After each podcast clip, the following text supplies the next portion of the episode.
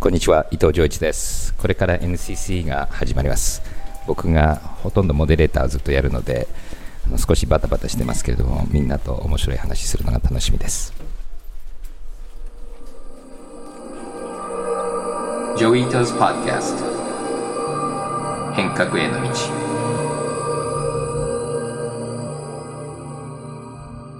皆さんこんにちは。奥井奈々です。今日は6月8日に渋谷のデジタルガレージで開催された NCC こと New Context Conference での模様を速報でお届けしてまいります。NCC は年に数回ジョイさんがホストとなって、その時最も旬なテクノロジーをテーマに世界中から様々な有識者を集めて展開するトークイベントとなっています。今年は生成系 AI が創造する新しい社会と題してインターネットビジネスの今後を占いました。まずはジョイさんによる基調講演をお聞きください。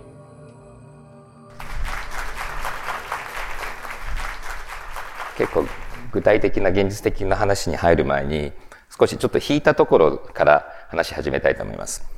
この AI と生きがいっていうこう日本語だと生きがいってみんなわかるんですけども英語だと生きがいって実はなかなかなくて生きがいの僕が特に日本的な考え方で言うとそのパーポスを感じてそれに対してこう動いていくとこのハピネスっていうのがあってでどうしても海外っていうのはその最適化だとかその拡大を中心としたハピネスが多いのでちょっと日本文化の話も今日ちょっとしたいのとあとは今アメリカの MIT と MIT の Probabilistic Computing Project っていうとこと7年近くコラボレーション私と DG もやっていたのでそこの新しい LLM を超えた構造的な AI の話もちょっとしたいと思いますので、よろしくお願いします。あの僕の本でも少し紹介してあるので、そこの延長っていうところもあります。まず皆さん最近随分も話題になっているので、その大規模言語モデルとはっていう話はあんまりここでしたくないし、後でいろいろ事例もたくさん出てくると思うんですけども、今の現状を見てると、かなりコンピューターリソースがかかるんですよね。今の GPT-4 みたいなモデルを学習させるのに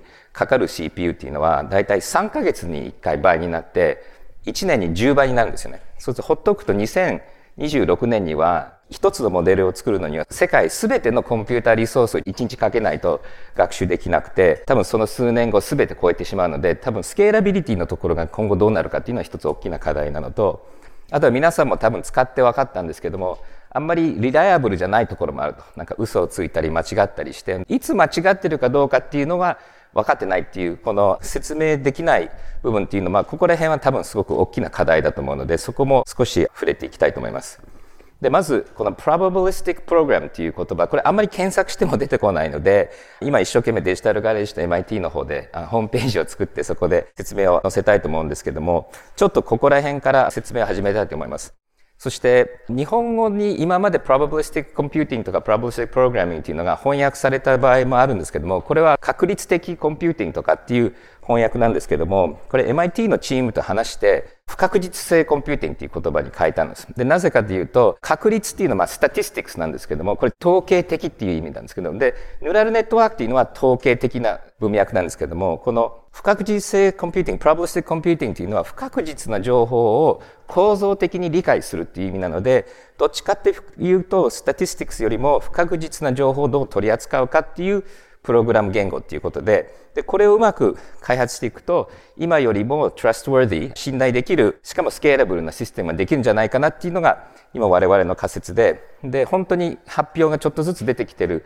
中で、多分今年の冬ぐらいから一般的に導入して、千葉工業大学でもこれの授業を来年出すための準備をしてます。で、この不確実性コンピューティングと比べて逆のネットワークの仕組みは今一番みんな使っているのはこのニューラルネットワークでニューラルネットワークは特に並列処理にすごく早く適用したので CPU パワーがどんどん上がっていくのとともにすごくそれでブーストされて今までだったらできなかったことに対してデータをすごく増やしてコンピュータ増やすことによって想像できないような結果が LLM で出たので、それがまあ一番多分みんなびっくりしてると思うんですけども、ただこのニューラルネットワークだけが AI ではないんですよね。で、このシンボリックという言葉があるんですけども、これはシンボルを使った AI。だから、ニューラルネットワークっていうのは、結構いろんな情報を入れてそしてネットワークのようにぐちゃぐちゃにつながってる中でそのパターン認識のように学習していくんですよねだから気持ち的にはなんか自分もなんだか分かんないけどこれはこうだなっていうこう直感的な反応を出すようなものがニューラルネットワークに近いんですけどもこのシンボリックっていうのは何かっていうと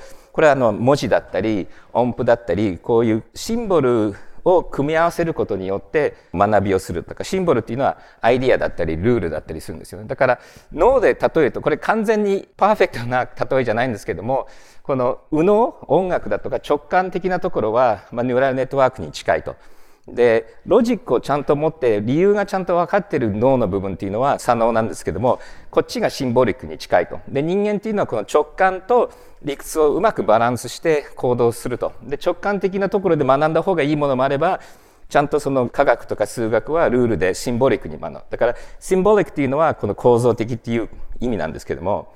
でこれを実際に見てみるとこれはプロバリスティックプログラムなんですけども人間も読めるしこれ構造的に何が起きてるかっていうことを一生懸命学習していてでこの右側はニューラルネットワークでこれ今 LLM とかテスラの中の自動運転とかこっちででこれはたくさんのデータを入れてたくさんのコンピューターを使って直感的に何が正しいか正しくないかっていうのを分かるただこれはなかなか人間には解析もできないしそのシステム自体がどうやってその結果が出たかっていうことも説明できないっていうこれがシンボリックとニューラルネットワークの違いですね。で人間はシンボリックに学んでるんです。だからちっちゃい時にいろんなものを見て、こういう袋っていうのがあって、重力っていうのがあって、物が重いと落ちちゃうっていうことをだんだん見てると学習して、で、今やってるこの LLM っていうのは、ものすごい大量な文章を読んでいて、文章の中身を理解してるわけではなくて、漢字変換みたいな感じで、統計学的にこの言葉の後にはこの言葉が来るだろうなっていうことを出している。でだからこれが一つの現実に対して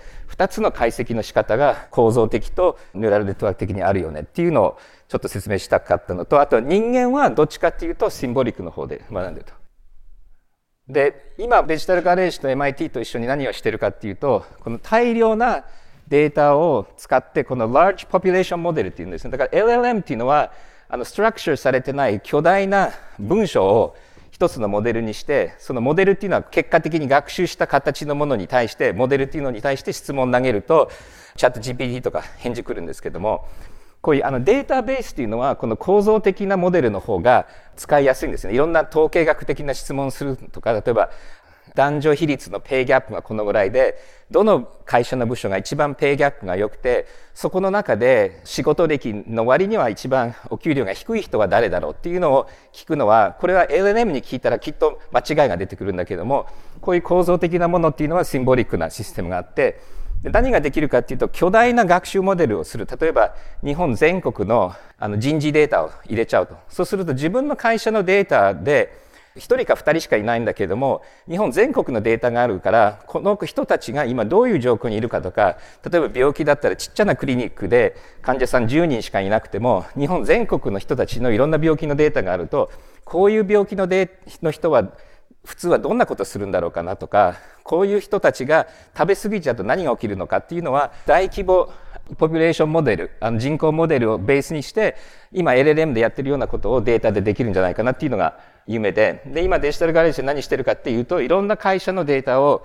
集めて、で、ここには個人情報は入らないんですよね。だから、例えばお医者さんがもうたくさんの患者さんを見てると、直感的にこういう時はこういう薬がいいよねとか、こういう人ってこうなるよねっていうのを人間のように学習するのと同じで、いろんな会社の決済データだとか、医療データだとか、人事データを集めると、一つのラージポピュレーションモデルができてでこれをもとにみんな自分たちのあの質問をすることができると。で今回大規模言語モデルができたことによって普通だったらこれはプログラマーじゃないとなかなか叩けなかったのが自然言語で質問ができると。だから役員だったらうちの会社の決算で一番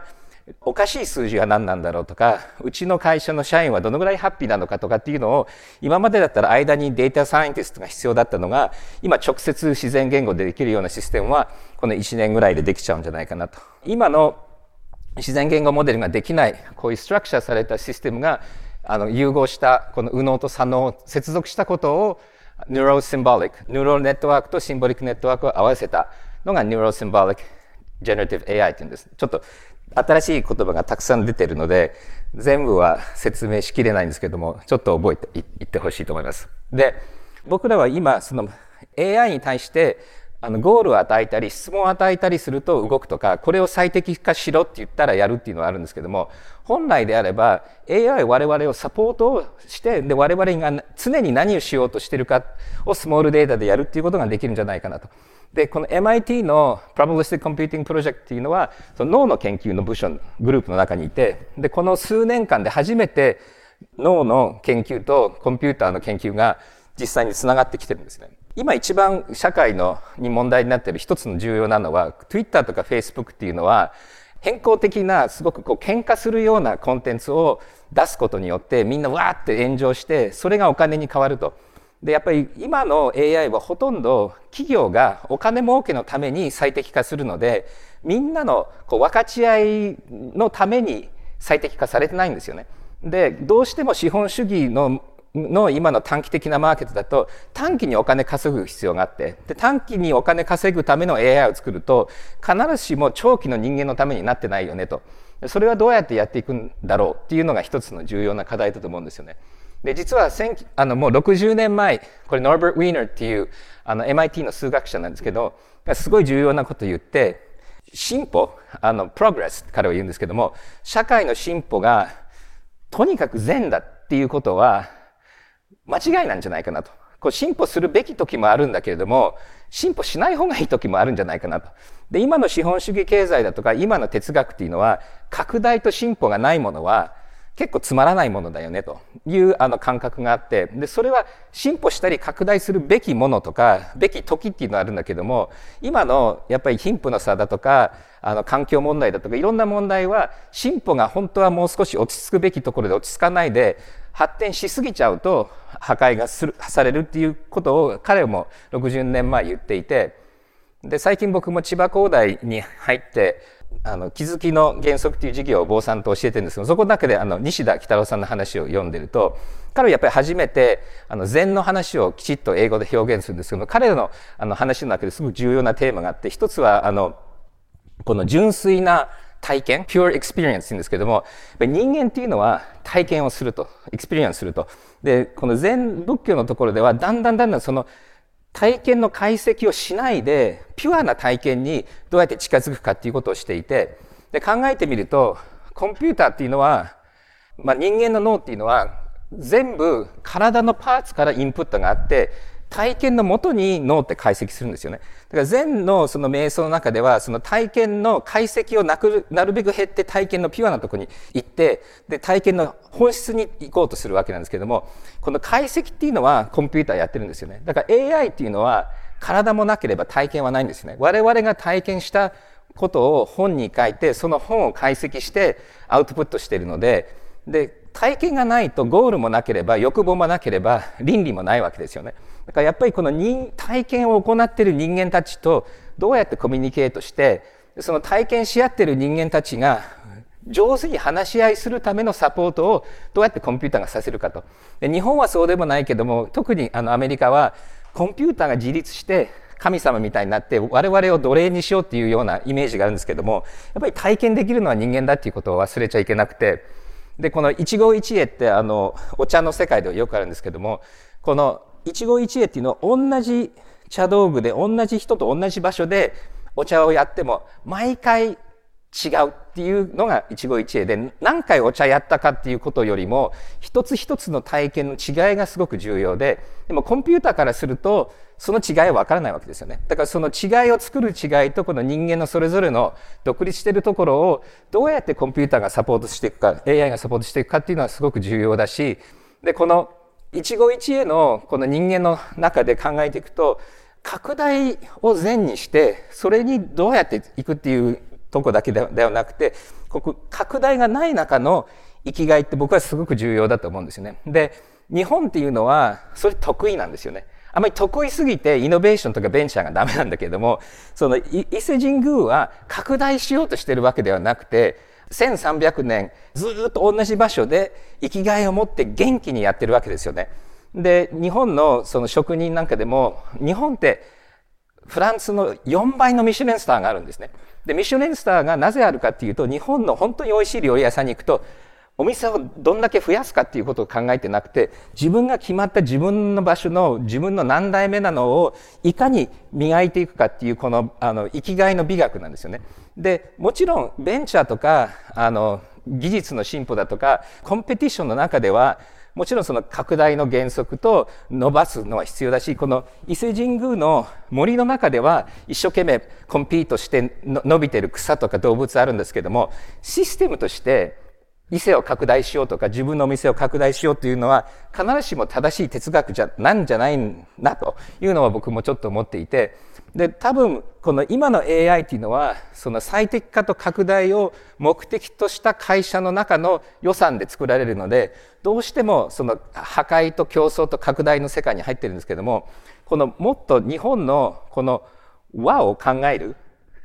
レイヤーで AI ってサポートできないかなと。で、今の一人の個人をサポートする AI っていうのは MIT の方でだんだんできてきていて、人間が例えば自分が部屋の中で歩いていくと、そうすると一歩ドアに近づくと、この人間はきっとドアに行くんじゃないかなっていうふうに AI は確率論的に考えて、一歩ずつ行けば行くほどその確率が上がっていて、でも行こうとしてるけど鍵がないよねって言って、ロボットが鍵を子供みたいに渡してくるような、そういうようなシステムっていうのはだんだんできてきてるんですけども、それを社会全体でやったらどうなんだろうっていうのが僕の質問なんですだから本来であれば、今の例えばソーシャルメディアっていうのは、夕方の5時になったらビールのコマーシャルが出て、で、自分もビール飲みたくて、で、人間の欲望っていうのも、すごく短期の個人的な欲望5時になるとビール飲みたいっていうのともうちょっと中長期的に自分の健康のこと考えるとか自分の家族を考えるとかもっと言うと社会全体に考えるとか環境のこと考えるとか本来であればなるべくたくさんの人たちのなるべく長い未来をみんなが欲望として持った方が社会は良くなるわけなんだけども今のビジネスとか広告っていうのはなるべく短期の個人のニーズに対して広告打ってものを出していくのででしかもそのなるべくここの人が摩擦が起きた方がみんなクリックするので全く一番悪い人間の哲学を活性化するようなシステムになってるんですけども本来であれば AI によってたくさんの人たちがなるべくこのあの、和みと和の方向に持っていって、で、その人たちがなるべくロングタームになるべく社会のためなゴールを持って、それをサポートしていくっていうことをできるはずなので、これ今個人のレベルではできてるんですけども、こう社会全体のレベルで、あの、できる、技術的にできると思うんですね。で、そこにはもちろんニューラルネットワークも必要なんですけども、こういう構造的なシステムも必要なんじゃないかなと思っていて、で、これを会社の中でやることもあると思うんですけども、社会全体のこれは国のあの政策だとか教育のシステムとか文化変革が必要だと思いますので、ただ幸いこのニューラルネットワークよりも1000分の1から100万分の1のコストがしかかからないので、今までみたいに巨大なデータセンターなくても学習ができちゃうので、これは結構大学のあのリサーチでもできるんじゃないかなと思って、あの我々進めていってます。デジタルガレージの中のデジタルアーキテクチャラボっていうのは、このアーキテクチャの話をしてるんですけども、やっぱりそのアーキテクチャとかゴール全体を変えないといろんなルール書いても目的が同じだったらあんまり変わんないんですよね。みんなはとにかくたくさんのものを食べてたくさんのものを消費したいの中で炭素のいろんなルールしてもでもやっぱり環境破壊っていうのは終わらないと同じでなるべく自分はたくさんのものを集めて人と競争したいっていうゴールであればなかなかいろんな AI のルール作っても良くならないと思うんですね。だから AI 倫理と AI のレギュレーションのところでは、やっぱり我々の文化のところを変えなきゃいけなくて、でそのためにはこういう文化のレイヤーの話をしなきゃいけないのと、あとやっぱり日本のルーツにあるちょっと保守的な古典文化のところにもちゃんとアクセスして、で、やっぱり日本ってインターネットの時代のイノベーションちょっと乗り遅れたと思うんですけども、この AI のガバナンスの時には日本人はすごく貢献できるのではないかなと思いますので、その辺も考えながら皆さんと一緒にビジネスやっていきたいと思います。ありがとうございます。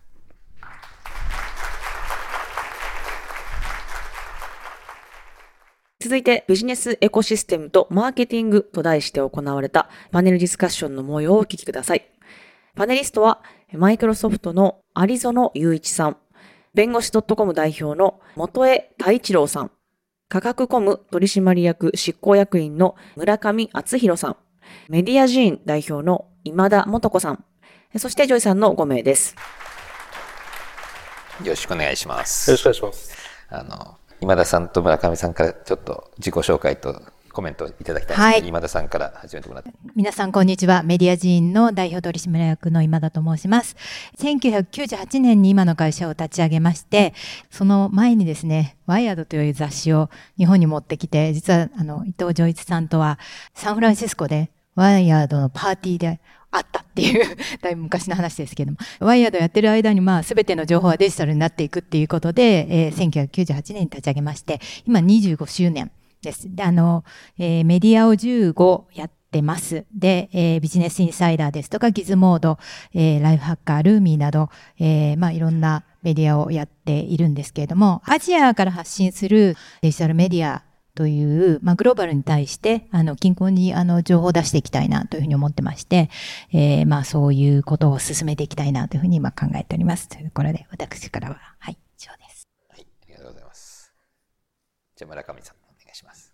科学コムの村上です。2005年に食べログを立ち上げまして、まあ、それ以来ずっと食べログの、えー、まあ、サービスと事業に関わってきてます。で、今回このテーマであの呼ばれた、まあ、背景にあるのは、食べログのチャット GPT プラグインっていうのが、えっと、5月8日に、えー、リリースされてまして、これ日本で一番最初にあのチャット GPT のプラグインに食べログが対応したというものです。まあ、通常のチャット GPT で、まあ、明日の19時に3人で入れる渋谷の焼肉屋さんを教えてくださいっていうふうにプロンプトを打つと、基本的にあのチャット GPT はあの1年前のデータしかないので、まあ、適当な答えが返ってくるんですけども、食べログのプラグインをインストールした形で読んであげると、まあ、しっかり食べログのデータを使って予約できるお店を返してくれると。こういったあのサービスをリリースしているということで、今日はよろしくお願いします。ありがとうございます。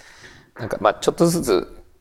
皆さんが AI を実験的にビジネスに取り込んでるのが見えてるんですけども、これ以外に AI のインパクト、まあ多分何をビジネスとして準備しなきゃいけないかとか、何をどういうふうに考えてるか。で、なんか未来がわからない、不確実の未来の中で何をするべきか。あの、パブリッシャーとして考えないといけないのって3つあるかなと思っていて、まあ1つは自分たちがどう使うか。で、自分たちしかできないことって何だろう、まあ、記事を生み出したりとか作り出すっていうところでサポートしてもらえると思うんですよね。前向きに使うと。なんだけど、じゃあ自分たちが最後に残ったその、例えば90%やってもらいますと、1割は何をしないといけないのかってものすごくいろいろ考えなくちゃいけないし、まあ、それはものすごく大きなチャンスなんじゃないかなというふうに思っていて、要は大事なところに時間が使えるようになるっていうことかなと。でも、二つ目は、どうサービスやプロダクトに組み込んでいくかっていうところで、もちろんユーザーに対してもそうだし、あるいはビジネスをもっと成長させるために、さっきお話しあったように、広告とどう組み込んでいくかとか、うちとかあの、コマースとかやってるんですけども、そういうところにどう組み込んでいくかっていうこと。で、三つ目は、やっぱり何を元に AI が答えを出すかっていうところで考えると、やっぱりデータが重要なわけですよね。で、それってどこで生み出されてるかっていうことを考えていくと、メディアの役割、パブリッシャーの役割ってすごく大きくなると思うんです。で、なんですけれども、基本的にこれってこう著作権の問題とかも絡んできて、作るのってすごく大変なんだけれども、これってこう作った後に使われたデータ、まあ、情報ってどういうふうにこう金に還元されるんだろう。まあその作るっていう作業にどういうふうに還元されるんだろうっていうところが、まあ、非常に大きな問題になってくるなっていうふうに思っていて、これ別に AI が出る前も常に起こってきたことなんですよね。デジタルメディアがプラットフォーマーに、えー、記事を渡したことによって、そこでビジネスができなくなっている状態、還元されていない状態みたいなのがあって、まあ、ここはすごくこれからも、あの、議論していかないといけないところだろうなというふうに思ってます。ちょっとここで一個細かいとこに一旦行って戻ってきたいんだけど、あの、やっぱり今の著作権の話ってすごく重要で、で、今の僕が知ってる限りの現状は、アメリカは AI が作ったものは著作権かかんないっていうので、守られないんだよね。で、作った人のものではあるけれども、著作権で守られないっていうふうになっていて、で、もう一つ法律、2018年の日本の著作権法の変わった時に、日本の場合は著作権かかったものでモデルをトレーニングしてもいいっていう、あの、すごく AI のトレーニングにとってはいいのがあって、で、あと、オープン AI の定款とか見てると、被害の責任も取らなければ、できたものはみんなのものだけども、二つの人が同じもの出ちゃった場合のどうなるかとか、あの、元々のデータの価値とか、この辺全くアメリカも判例がなく今走ってるので、ちょっとこの辺、日本の今どどういう法律になってるかちょっとわかんないんですけど、この辺もすごくインパクトあるよね。それなんかメディア会社とかオーガナイズしてなんかロビー活動とかしてるの。それでどういうアウトカムだったらいいのかってあります？多分新聞業界の人たちがいろい。ろ、はい、動き出したっていうので、この間あのリリース出されてましたけれども、あのメディア、まあパブリッシャーの中ではまあそうだよねっていう話で、まだそこまでこう動きになってないっていう感じかなというふうに思ってますけれども、まあ非常に大きな問題だというふうに思ってます。あの、皆さん何かありますか？その、この辺の。弁護士、弁護士の立場なのか、まあ、あそうですね。著作権法30条の4のところですよね。えー、なんですよ。それでまあ、まあ確かにもう報道ベースでも、まあ新聞協会とかも含めて、少しずつ著作権者、権利者側の方が動き始めてるなというふうには思いますが、基本的にやっぱりソフトローで解決したいなというような政府の考え方もありますし、政府の内部の人に聞いたら、いや、この前著作権法を改正したばっかりなのに、もう一回法律改正するのって相当しんどいから、やりたくないんじゃないかと。いうような話もしてました。で、今日の新聞報道なんかでも、ガイドライン的なものを策定すべきじゃないか。というようなことがありましたから、学習段階の著作権と生成段階の著作権に関するルールがソフトローベースで出てくるような方向で進むんじゃないかなというような印象は持ってます。だからまさに今、権利者側は今から頑張ってた方がなんかできますが、まあ AI を自由に使いたいっていう人たちからすると、できればこの日本の著作権の学習段階では非常に緩やかなルールは維持した方が日本の国力につながるんじゃないかっていうようなところなんで、混沌としてどこに行くかわからないんですけれども、そんなイメージですかね。良き社会のための経済学っていう本がありまして、ノーベル経済学賞を受賞したジャン・ティロールさんこれ昔読んだ本、昔とか2018年ぐらい出てる本だと思うんですけど、この中に、まあこれ Google とか Facebook とかのこのデータでどうやってビジネスするかっていう話が出ていて、で、オリジナルのデータを持ってる。例えば私自身のアリゾナの個人情報がありますと。そのデータを、はやっぱり個人のものである。だから個人に権利があると。ただそれを加工して何かしらアウトプットを出した時には、その加工したものに権利があってもいいっていうか、あるべきであるみたいな、こう、分け方を書かれていて、で、まあ GDPR とかそういう話にも絡んでくるんですけど、なのできちんと個人の権利守ろうね、みたいな話なんですね。例えば僕が写真を撮りましたと。で、それをあの、何でもいいけど、イメージクリエイターみたいなもので、ちょっと、アバターみたいな感じにして、ばらまくと。で、その著作権、半分はアリゾナ個人のデータを写真撮ってるから、アリゾナ個人の個人情報だよねと。でも加工している、まあ、イメージクリエイターそのこと何でもいいんですけど、ツールを作ってるのはマイクロソフトだったり、グーグルだったり、あるいは、まあ、しますと。で、なんかその辺の、今までの、だから過去の著作権と同じようにこれは語れないんじゃないかっていうふうにちょっと僕は思っているので、その辺のことをきちんとオリジナルのデータが何で、どういうプロセスで加工されて、アウトプットが出てきて、で、例えばそれを NFT にして売りましたみたいなことが多分できるようになると思うんですけど、そういう中でその権利ってどうあるべきかっていうのを話すべきかなっていうふうにあの、レッシグがよく使ってた事例なんだけど、あの、昔、アメリカが最初、あの、飛行機が飛ぶ時って、自分の土地の上が、はい、全部権利がその土地の持ち主のものだったのね。だから飛行機を飛ばす時に、下の、上飛ぶところの下の権利全部交渉しないと飛べなかった。で、アメリカではやっぱり航空会社っていうのを作って一般の人が飛行機に乗るよねってなった時に、あの国会でこのある一定の高さ以上のもう全部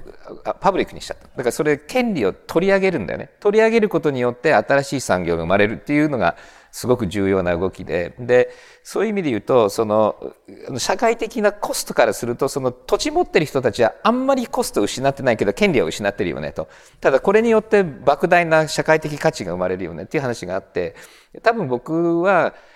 その著作権持ってる人たちがデータでモデル作られるとなんか権利を失ってるような気分になるけれどもでもその人たちがちゃんとお金も入ってきてそんなに損しなくてすごくポジティブな社会的インパクトがあるっていうことが示されると、社会的にみんなでこの権利を奪われてもいいかなと。で、損しちゃって潰れちゃいそうになっちゃうと、このあんまり価値がないかもしれないけど、権利にしがみついちゃうし、苦労してる人から権利を引き上げるのって結構難しかったりするので、だから多分ユースケースとビジネスケースがないのに、権利渡したくないっていう人たちとこうバトるのって、これあんまり生産性良くないのと思うんでね。多分レッシングの、だから全体にとっての全、よ、良い、良きことを追求すべきだろうみたいな話を多分されてると。それ、それですよね。はい。多分なんかそこのエコシステムをどう作るかっていうことなのかなと思っていますっていう感じですね。うん、だからそれに行くためにはまずみんなどうやって使うのかなっていうのがないとお金の流れが決まんないよねと。でお金の流れが決まんないとみんながちゃんとそれサポートされるかどうかって分かんないっていう中でなんか仮説あります？例えば検索今今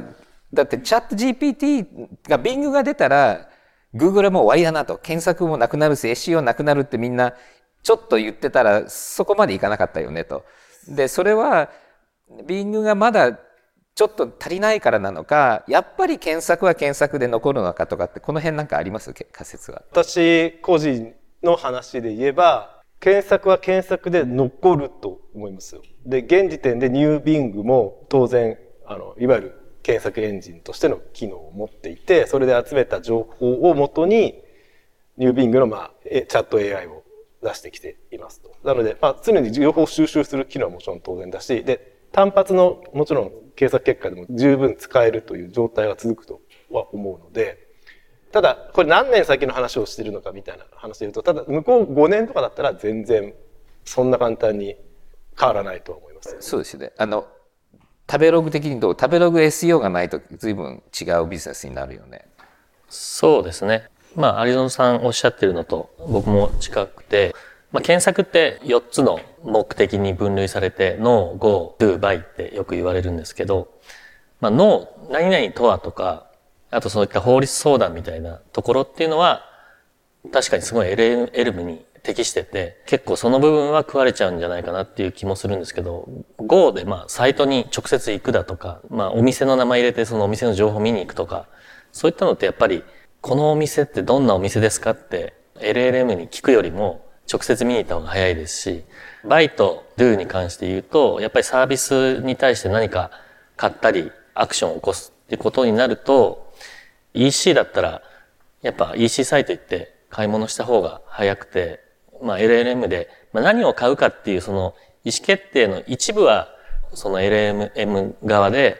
多少吸収されるかもしれないですけど、最終的にやっぱ買うとか、なんかアクションするってところは先のサイトにあると思うんで、検索も一部だと思いますし、その先の今言われてるいろんなサービスっていうのも、まあ、残っていくんじゃないかなっていうふうに考えてます。でもその脳をやってる弁護士 .com は、総合的にはもうプラスだって宣言してるけど、これ LLM がどんどんどんどん良くなっていっちゃって、食われちゃうっていうリスクってないんですか、あるといえばありますけれども、法律相談とか法律の悩みを解決するというそのソリューションツールとしての UI、UX になっていないと結局使い勝手が悪かったりすると思うので、まあそういった意味では、あのビジネスユーザー、そしてあの個人のユーザー向けにもっと使いやすい UI、UX を設計していくことで、ユーザーのはこっちに向いてもらうってことが、まあできるような気がしていますし、なんで今一番取り組もうとしてるのは、LLM で学習されなさそうなデータをどんどん集める。例えば、あの、弁護士ところ2万3000人の今登録弁護士いますけど、この全案件のリーガル情報、訴状とか、その準備書面とか、様々な証拠とかを全部、この弁護士 .com アーカイブで 保管させていただくような世界にすれば、それはさすがに LLM で学習されないものであろうとかですね。だから、あとは裁判官の口コミはさすがに外出てこないぞとかですね。そういうものをどんどんどんどん掛け合わせていくようなことで、えー、差別化をしていくと同時に、そのさっきのユーザーのところの、まあ、UI とか UX 設計で、っていうような二軸でいけば、むしろこれが、あの、チャンスになるんじゃないかなっていう感じは、一応持ってはいます。うん。なんか私たちにとっての一時情報ってことかなっていう気がするんですけどね。最初にどう、まあ、例えば取材しないと、リアルで取材しないと取れない情報っであるわけですよね。それが多分財産になっていくんだろうなっていうふうに思っていて、そうですね。が同じじゃないかなって今、同じことを言おうと思って、あれなんですけど、ごめんなさい。あの、ぜひ、まあ、あの、ニュービングも同じなんですよね。マイクロソフトが独自に集めてきた検索エンジンの情報とオープン AI を組み合わせ、チャット GPT を組み、4を組み合わせて出してくるんで、オリジナルの、その企業しか持ってないデータ、日経新聞さんなら日経新聞さん独自のデータを持ってるというものと、あるいはその、どこでも旅行代理店とか、ジャランさんみたいなところもそうですけど、同じようですよね。持ってる独自のデータとオープン AI を組み合わせて、サービスを作っていくっていうことに、先駆けてやるところが多分生き残っていくんじゃないか、みたいな感覚はありますよね。そうそういう話ですよね。あと、どっかでソーシャルメディア見たんだけど、あの、あのビル・ゲイツがやっぱりパーソナルの AI って欲しいよねって言っていて、で、アリゾナさんが言った、やっぱり個人のね、あの、プレファランスっていうのあるわけだよね。だから、あの、僕、僕が好きそうな何々を見せてくれっていうのを、だから僕が一番好きそうなレストランを食べログで見せてくれっていうのは、でその個人の人の決済歴がないと出せないわけですよね。そうなんですよ。なので、ファーストパーティーデータであり、かつ、個人情報もきちんとい同意を取って一時情報としてやり取りができる関係性を持ってないと、より良いサービスが多分作れないっていう。そうそういう話ですそうそうそうですよね。はいで、そういうのは作ってるっていうか、もうできてるんですか？マイクロソフトとしては、チャットした時と上位が検索した時では答えが変わってくるのは当然ですし、一応そういう流れで作っていますと。で、え大事なのはですね、あの、例えば SNS とかだと、まあ私、仕事上 Twitter とか Facebook も2つ3つのアカウント、Facebook で3つぐらいアカウント持ってるし、Gmail のアカウントも3つぐらい持ってます。特定の個人をユニークに紐付けられていない可能性が十分にあるし、かつ男性なのに女性としてなりすましてやり取りしてたりするんですね。で、ただ、例えば Amazon とか Microsoft みたいなとこっていうのは、Amazon の場合はクレジットカードナンバー登録してるし、Microsoft もソフトウェアザサービスとして使ってもらってるので、クレカナンバーを入れてる人ほとんどなんですね。そうすると、ほぼユニークに個人を特定できていて、そのユニークな情報の履歴をもとにして、様々なサービスをあなただけにパーソナライズして返してあげますみたいなことがやりやすい環境になります。でそこは、ここは実は結構重要だなと思う。今後ですね、AI を使っていって今のパーソナライズしていく。で、そこで、あの、広告宣伝ずっとやってきてる立場からはい聞きたいんですけども、だから、今でもそうなんですけど、あの、知らないところで集まったデータで、知らないようにターゲティングされてるっていうのがはい。従来のモデルじゃないですか。はい。今はやっぱりこうああの、OK もらったデータを使ってパーソナライズって今話しましたよね。で、結構、アップルはそこを結構プッシュしてるしてる。まあ、あの、Facebook を叩くためにやってるのもあると思うんですけども、はいその、なんだろう、あの、ターゲティングのためにこう集めてきたこのデータマイニングの世界から本当に personalized の了承を受けた trusted のデータのビジネスってこう切り替わるの？それとも両方使い道が全然違うのか？えっと、切り替わっていくべきであり、そっちの方向に向かっている、います。なので、まあ GDPR みたいな法律もできてるし、あの、ブラウザーも来年、大手は全部サードパーティークッキー使えなくなるので、知らないところで取られている状態は基本的になくなっていく方向です。で、例えばですね、これ信頼関係の問題なんですよ。つまり、私は子供に Apple の iPhone を使わせています。小学校の5年生、それから中学校2年生です。で、エッチなコンテンツは子供には出ないようにしたいので、これは子供の、私の娘の、まあ、ちゃんと実名入れてるし、年齢も入れてるし、それで Apple に対して、えっと、ペアレンタルコントロールをかけてます。何やってるかというと、個人情報を Apple に提供して、この人は子供だから、エッチなコンテンツは出さない。つまり私は Apple を信頼して使ってるってことですね。で、この関係性、ただマイクロソフトもそうですけど、本当に信頼できたら、私の思考を全部教えるから、そうするとそれに合わせてきちっとエッチなものは出さないとか、いらない商品のターゲティングがしてこないっていうことができる相手だなと思えば出すはずなんですね。で、かつさっき言ったようにポイントプログラムみたいなもので、きちんとお返しもしますよという。なので、これは本当に我々世界を良くしていく責任があると思うっているので、責任を持ってきちんと信頼関係を築いていくべきである。でこれはあの我々ってか社会人としてみんなそうだと思うんですけど、そういうことをやコツコツやっていくべきであると。昔のネット広告の世界ってやっぱちょっと甘えてたと思うんですよね。あの知らないところで勝手にデータと集めていたのは事実なので、はい申し訳ございません。業界を 代表して謝らせてありがとうございます。個人情報に関してやっぱ昔よりも取りづらくなっていって、で、今、個人情報って多分、ユーザーの行動履歴で一番持ってるのは Google だと思うんですけど、これがチャット GPT とか出てきて、まあ、ビーイングも出てきて、いろんなサービスに分断していくと、やっぱり、それぞれのプラットフォームでは、個人の思考とかを、十分なデータたまんないんじゃないかなって思ってまして、まあ、そういう意味でも、各、まあ、食べログみたいなバーティカルのところでは、多分食べログのユーザーは自分がその食べログの中でどんなお店を探して、どんなお店予約したかって情報を取られても、そんなに違和感ないと思うんですよ。その情報が外に出てったら違和感あると思うんですけど、食に関するそのパーソナライズな情報ってやっぱ使えるのは食べログなので、そのそのパーソナライズな情報と、今回の LLM をプラスすると、チャット GPT みたいなジェネラルなサービスでできないようなサービスってできてくると思うんで、逆に今の個人情報の流れっていうのは、あの我々みたいなバーティカルサービスにとってはやりやすい流れになってるんじゃないかなっていうふうに思います。だから多分 AI の倫理のところにもつながってくると思うんだよね。このとこに渡した情報でこれやってほしくない。だから自分の医療情報を使ってレストランアドバイスしてほしくない人と してほしい人もいるかもしれないので、そのあのクロスのところが多分結構やっぱりみんなが自分で選択したいっていうのが出てきて、だからこの分野はあなたにトラストするっていうのはもっともっとあの技術的に表現できるようになるんじゃないかなと思うんですよね。あの、で、ちょっとオンラインの質問いくつか言ってみたいと思うんですけども、あの、一つ、元江さんに、ツイッターのリュウシュンさんからなんですけども、リーガルチャット相談サービスは、なんで、あの、GPT のプラグイン、チャット GPT のプラグインにしなくて、単体サービスにしたんですかっていうのがあって、あれ？これ？プラグインにしてもいいかなと思うんですが、その、弁護士 .com のチャット法律相談ってこれ法律上の問題があるんですけど、そのマネタイズがなかなか難しいんですね。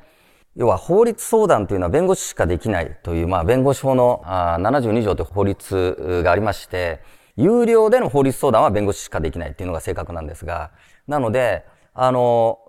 やっぱりこのプラグインで繋ぎ込んでまで、こう、ユーザーをね、確保したとしてですね、そのユーザー課金みたいなような可能性っていうのが、現行法だとなかなか難しいと。いうようなところもあるので、まずは今男女問題に限定したチャット法律相談でスタートしてるんですけど、実はこれアルファ版にしてるのは、まあ、完全にプロトタイプとして提供しているものですので、マネタイズ観点でユーザー向けは、一旦それが一番わかりやすいので、皆さんに世の中に提示しましたが、実は今うちのリソースは、もうコーパイロットフォーロイヤーズという、その弁護士向けのですね、有料プロダクトの方に今、あのリソースは振りつつあります。こちらは、先ほどの弁護士しかできない業務の適用除外になるんですね。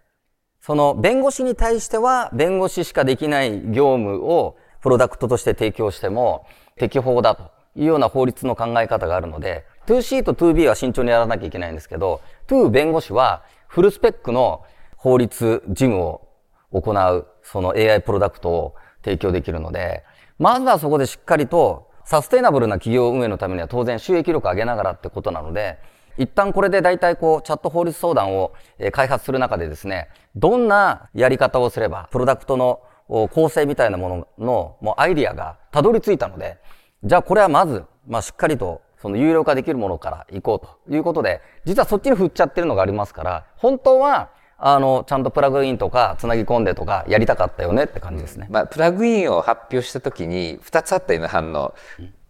チャンスと思う人と、うん、なんだ俺らただのプラグインになっちゃうのかよっていう、こう両方あったよね。うん、で、今でも多分それいろいろあると思うんですけども、それにちょっとかけて、あの、ツイッターからの質問で、あの、ちょっと僕も増や、増やそうと思うんですが、サーマ・オートマンが今、あの、キャンブリアン爆発みたいに、まあ、いろんな新しいあのものが出てくるんじゃないかなっていう意見があるんですけども、皆さんのいろんなやってる授業で、すごいチャンスとピンチ両方あると思うんだけれども、まあ、僕の仮説はこのファンデーションモデルは、もしかするとクラウドみたいに彼らすごいお金かけて競争して結構効率いいインフラになる可能性はあると思うんです。でその上でベンチャーが育つのかリアルビジネスある人たちがやっぱりデータとか持ってるから牛耳れるのか全然違う構造になるかっていうのまだわかんないと思うんですけども、なんかみんなの今のビジネスで、あの、まあ、やや既存ビジネス持ってる人たちだと思うんだけども、自分たちにとっていいのかどうかっていうのと、この爆発はいい意味の爆発なのか悪い意味の爆発なのかなんかあります？それぞれ言ったらいいかもしれない。それぞれ、えーまあもう爆発は止められないだろうなっていう中で私たちがどういうふうに、えー、と次のビジネスを作っていくかっていうのをものすごく積極的にトライアンドエラーになると思うんですけどやっていかないといけないっていうのが、まあ、メディアの人たちの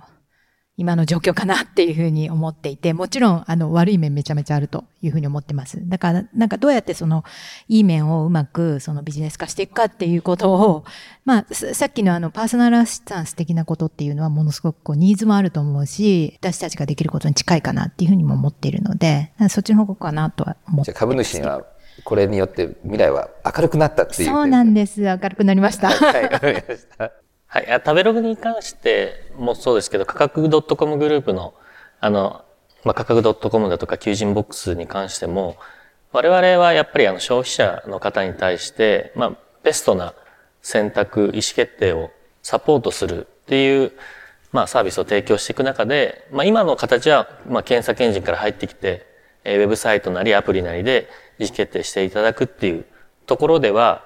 まあ、基本的には何も変わってない、なくてですね、その、あの、入り口の一つに、チャット GPT みたいなのが増えたっていうのが一つと、あと、我々のサービス自体も、サイトの中で検索があるんですけど、そこに、まあ、この GPT のプラグイン使って、チャット形式で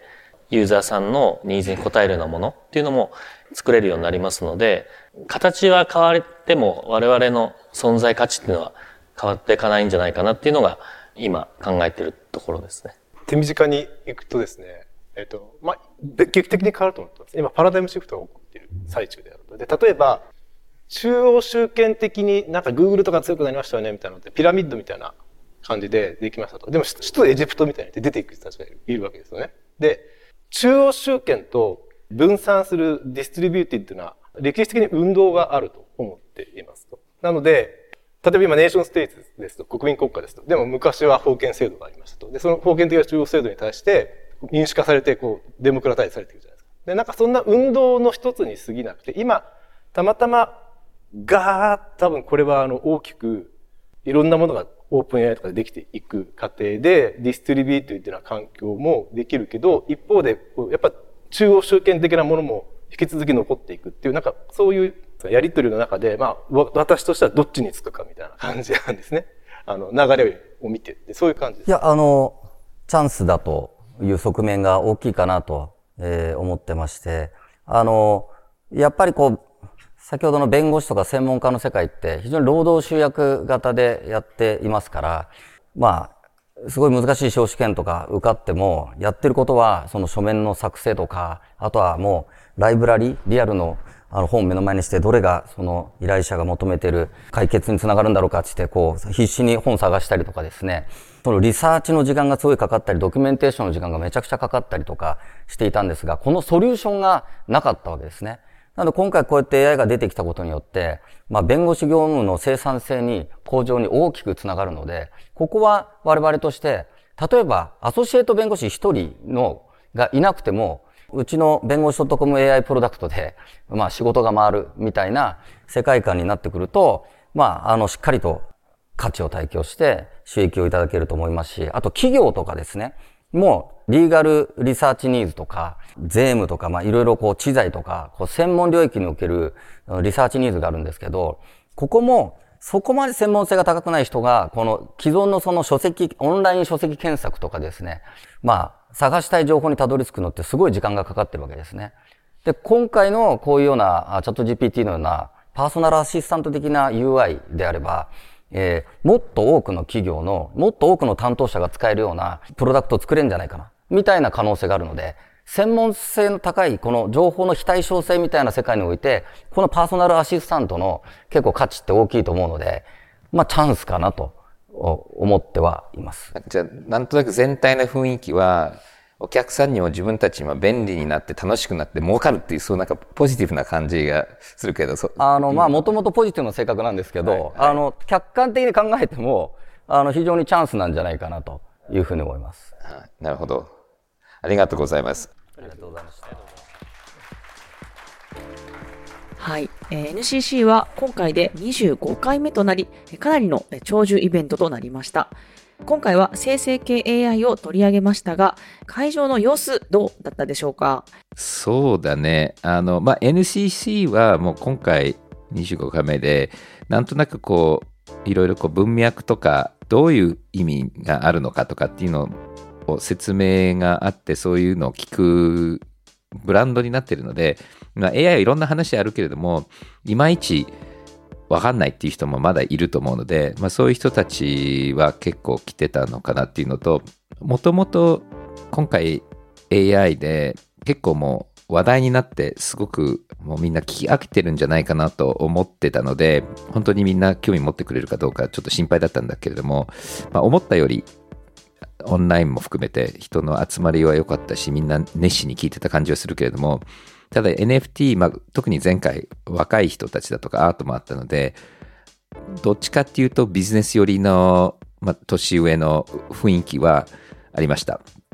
で、まあ、コンテンツも、あの、まあ、マイクロソフトのリリーさん連れてきて、結構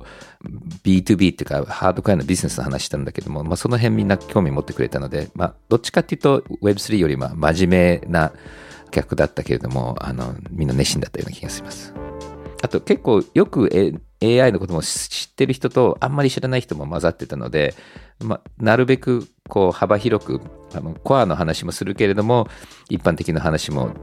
しようというのが一つの目的だったのでそれはなんとなくできたような気はします。そして最後にジョイさんにこんなことも聞いてみました。生成系 AI の進化によって今後インターネットビジネスはどこに向かうのかそして我々はどうすべきなのかジョイさんの答えをお聞きくださいはい今回の AI は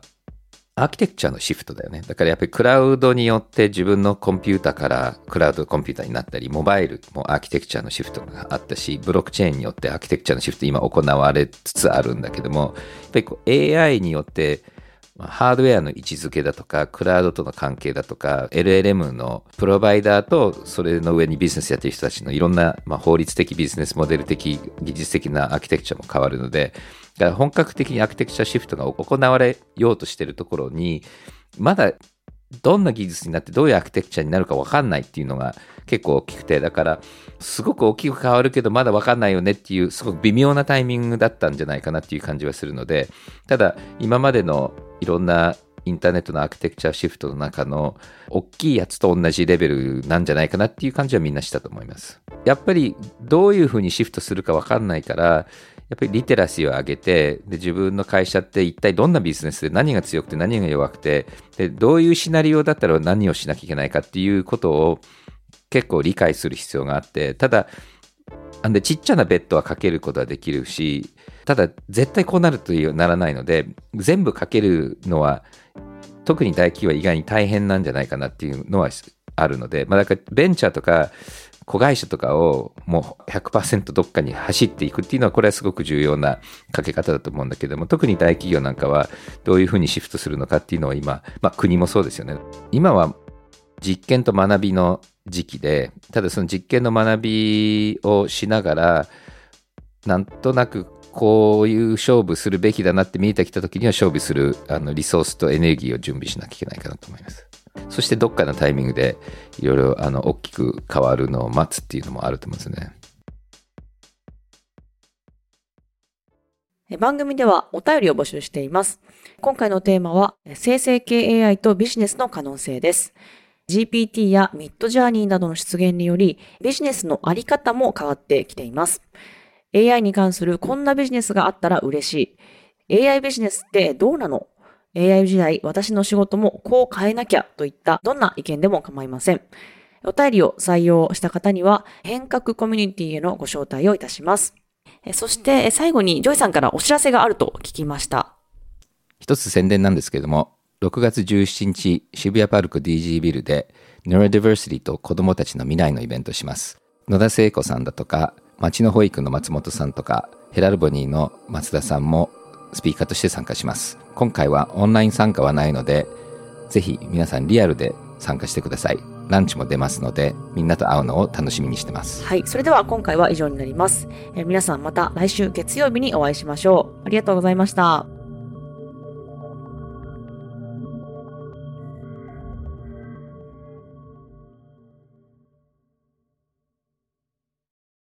デジタルガレージは危険な海に最初に飛び込むファーストペンギンスピリットを創業以来大事にし続けていますこれから来る Web3